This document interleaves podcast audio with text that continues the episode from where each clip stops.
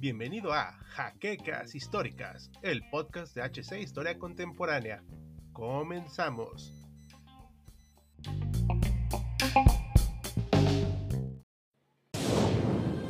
Bienvenidos a HC Historia Contemporánea, la página histórica por excelencia.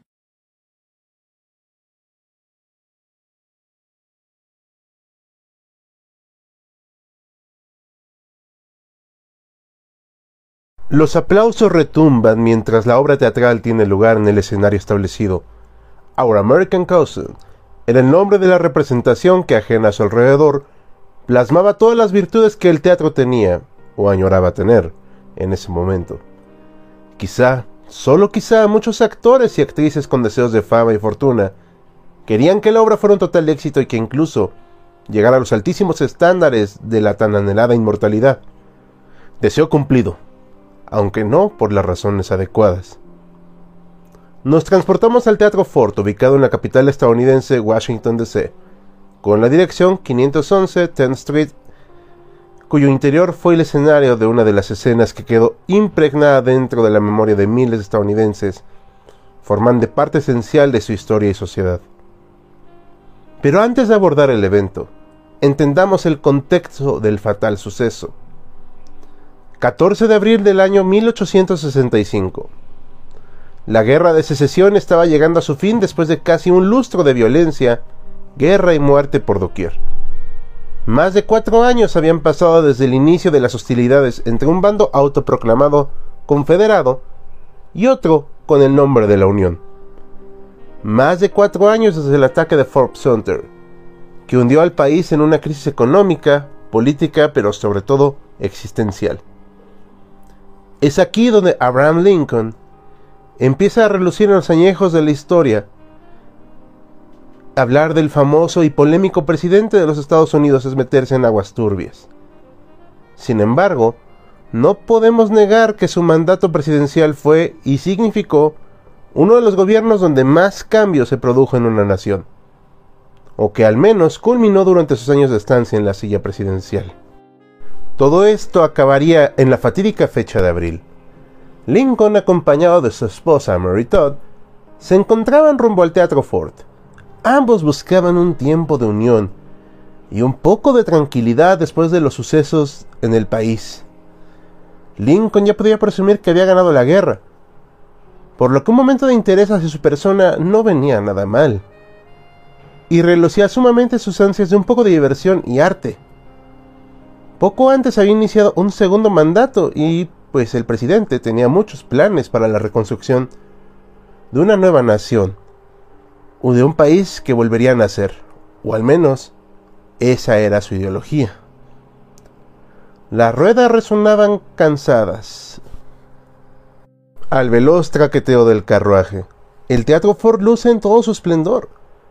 Lincoln se encuentra cansado después de un día de reuniones y más reuniones y además estaba un poco de mal humor ya que Ulises Grant, uno de sus allegados más cercanos, le canceló la cita a último momento ya que tenía que partir hacia Filadelfia con suma urgencia. Pero eso no debía estropear la noche, al menos para Mary. Cuando el carruaje al fin se detuvo en medio del teatro, la gente que caminaba alrededor se acercó a curiosear.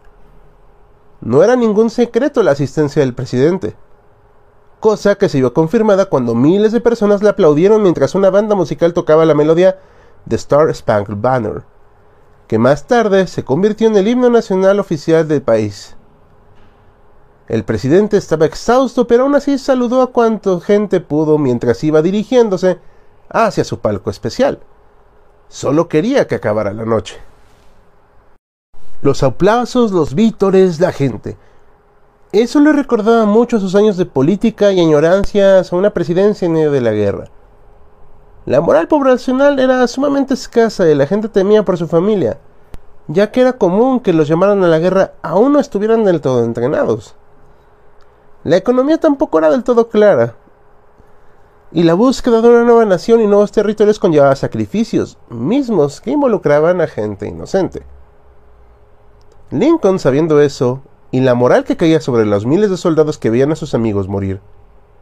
decidió pronunciarse y erigirse como un motor para la nación que él quería que fuera, ya fuera para bien o para mal. Así que el 19 de noviembre del año de 1863 se proclamó frente al Cementerio Nacional de los Soldados en Gettysburg y proclamó un discurso que quedó impreso en los entes de la memoria.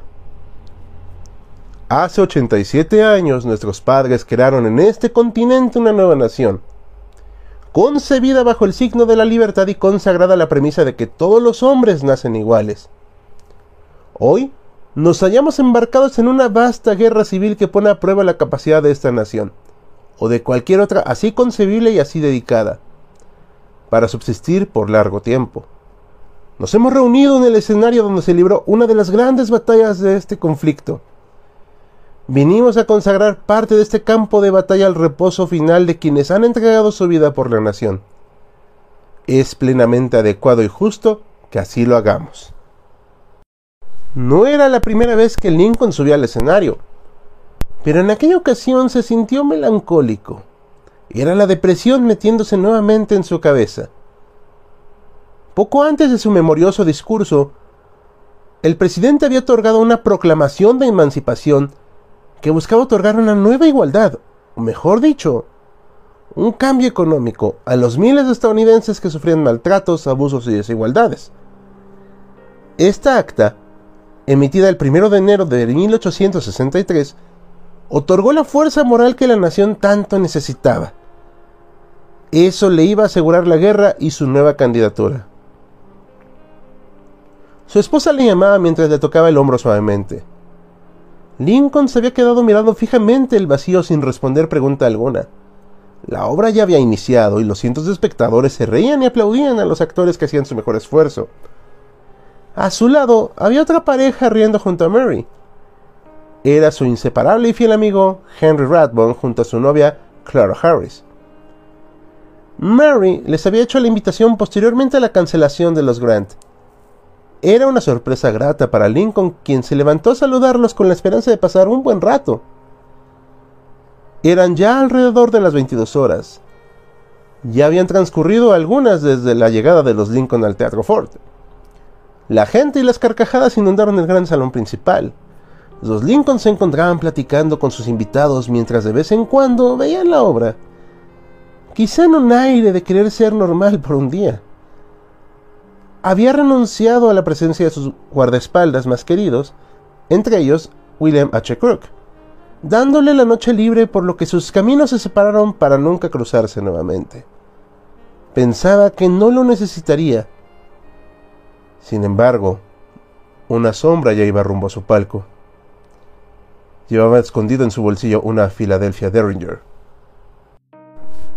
Abraham con el pasar de la obra empezó a relajarse e incluso se permitió acercarse un poco más a Mary, a lo que ésta le agarró la mano y le murmuró al oído. ¿Qué va a pensar la señorita Harris que le tome así la mano? No pensará nada en absoluto. 10.15 de la noche, la obra sigue su curso. Mary y Abraham se encuentran cogidos de la mano mientras que Henry y Clara hacen lo mismo. La sombra se halla ya en la entrada del palco, viendo sigiloso la escena mientras lentamente saca su pistola del bolsillo de su chaleco. Frente suyo se halla un empleado custodiando el acceso al lugar, pero no es problema para él, ya que en el teatro es una persona sumamente conocida por lo que lo dejan pasar. Está preparado. La adrenalina corre por sus venas y la locura no se hace esperar. Le sudan las manos mientras sus pies se mueven como si estuviera flotando se detiene examinando sus posibles salidas. El presidente y sus acompañantes todavía no notan su presencia. Y luego pone su plan en marcha. Listo. ¿Es ahora o nunca? Camina veloz con la pistola en la mano mientras que su mirada se mantiene fija en su objetivo, Abraham Lincoln. El presidente empieza a percibir algo extraño. Quiere gritar, pero el tiempo se ralentiza para él. Solo alcanza a ver por una última vez a su esposa y sus acompañantes, antes de que una bala se incruste en su cabeza. Lincoln cayó en una espiral de agonía. La gente todavía no notaba ya que miraban fijamente el escenario. No era la primera vez que tentaban contra la vida del presidente, pero Abrams sabía que ya no saldría vivo de esta. A través de sus últimos alientos consiguió vislumbrar el desorden que se estaba generando en el palco. Radmon, en su papel de militar, intentó detener al asesino, quien no contando con esta presencia en su plan original se notó sorprendido. Aún así logró reponerse y sacar una daga escondida entre sus ropas, para poder encarar al militar que trataba de detenerlo. Lo logró, ya que lo apuñaló en un brazo. Pero a medias, ya que Radburn lo intentó atacar otra vez, armando un pleito que a nadie le pasaba desapercibido, ni siquiera a los espectadores más alejados. La gente se estaba congregando con la vista directa hacia el palco presidencial, murmurando, mientras otros gritaban por el presidente que estaba con la cabeza agachada, mientras la sangre le escurría por el borde del inmueble. El asesino logró escapar del militar y en un arranque de euforia y júbilo logró exclamar hacia la multitud Sic semper tyrannis o así siempre a los tiranos antes de intentar saltar del balcón rumbo al escenario. Pero Radmond no se daba por vencido y en otro intento desesperado de atraparlo, lo sujetó de sus ropajes mientras el asesino se disponía a saltar. Aún así la sombra pudo escapar, aunque no ileso ya que cayó en una mala posición lesionándose la pierna. Posteriormente salió por los escenarios rumbo a lo desconocido. Integrantes del teatro lo identificaron como John Wilkes Booth. El presidente Lincoln fue declarado muerto el 15 de abril a las 7.20 de la mañana, a pesar de todos los esfuerzos de su equipo médico. Después del disparo, había entrado en un estado de coma mientras Radmond se desangraba debido a las puñaladas impuestas por Booth. Afortunadamente, al menos para Radmond, dos médicos cuyos nombres eran Charles Lale y Charles Staff se encontraban como espectadores en el momento del asesinato, por lo que pudieron salvaguardar su vida, pero no la de Lincoln, quien todavía en estado de coma fue llevado a la pensión Peterson, aunque nada se pudo hacer. En cuanto a Booth, este trataba por todos los medios de llegar a Maryland. Edwin M. Stanton, quien había sido secretario de guerra y ahora era el dirigente de toda la nación, emitió una orden de búsqueda y captura con una recompensa que sobrepasaba los 50 mil dólares. Pero Booth ya se les había adelantado en sus movimientos, además de que no se encontraba solo. Él había sido parte de una conspiración que abarcaba un círculo mucho más grande. Aliado de los confederados, Booth veía en Lincoln no solo un enemigo, sino también a un cansante de las muertes y los desastres que acontecían en los Estados Unidos. Así que juntó un grupo de aliados, siendo algunos de ellos Mary Surratt, David Harold, George Azeroth y Louis Powell, y tramaron un plan para acabar con el legado de Lincoln, lo que en un inicio comenzó como un intento de secuestro se convirtió en asesinato. Y ahí estaba Booth, cabalgando rumbo hacia un destino mucho más prometedor. Los edificios dieron paso a los frondosos árboles, pero no tenía por qué parar. En ese momento era considerado el hombre más buscado del país, por lo que no debía dar malos pasos, lo estaba logrando al menos. En el camino se encontró con unos allegados, David Harrow, por lo que prosiguieron la marcha juntos llegando hacia una pensión dirigida por Mary Surratt. Booth se había dado cuenta de la presencia de Lincoln en el Teatro Ford debido a que toda la ciudad se había enterado, por lo que pensó que sería la oportunidad perfecta. Pero no solo bastaba con Lincoln. Para poner fin a un problema debían cortarlo desde la raíz, por lo que encomendó a sus allegados poner en marcha un plan para eliminar a Grant, William Seward y Andrew Johnson. Las aspiraciones de Booth eran poner fin a las ideologías de la Unión. Lewis Powell era el encargado de matar a Seward y George Azeroth a Johnson. Booth se encargaría de lo demás, supuestamente. En la taberna de Surratt se detuvieron un momento para descansar y conseguir algunas provisiones para el duro camino que les deparaba. Booth y Harold se hallaban ajenos al destino de sus demás compañeros. No les importaba, ya que en esos momentos tenían otras cosas que pensar. La pierna de Booth se estaba infectando y le dolía horrores, pero no había tiempo.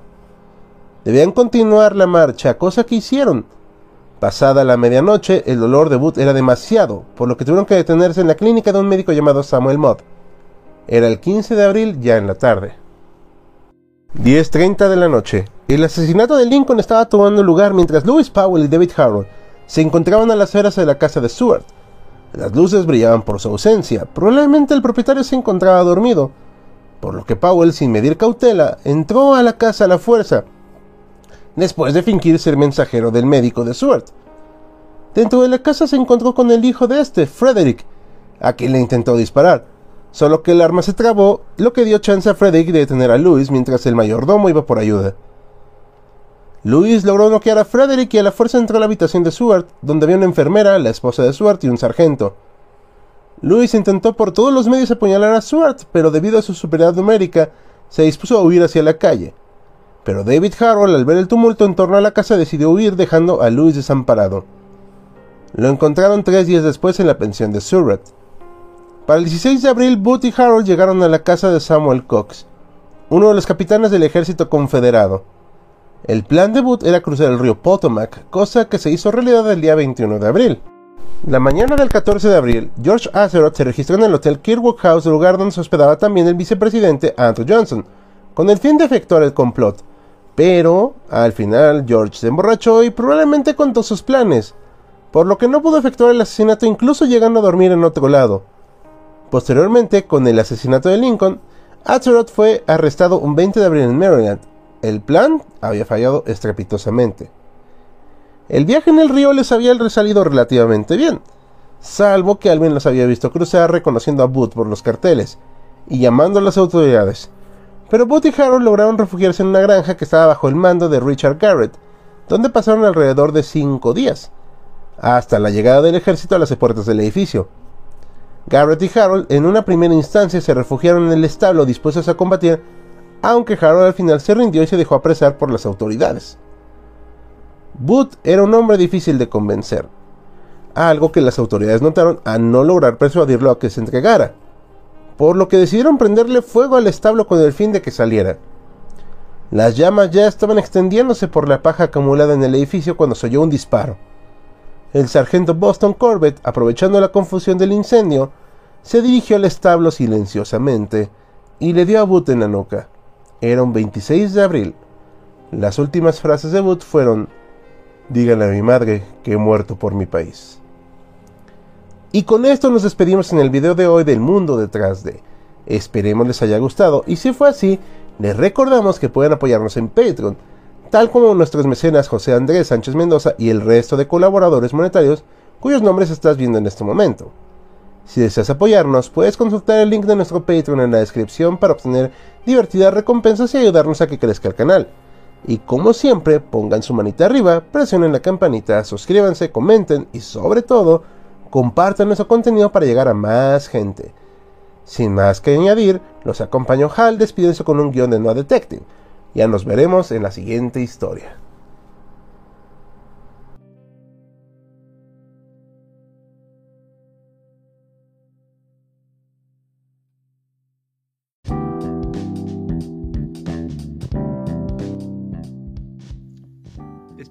Siguiente semana en un nuevo episodio de Jaquecas Históricas, el podcast oficial de HC Historia Contemporánea.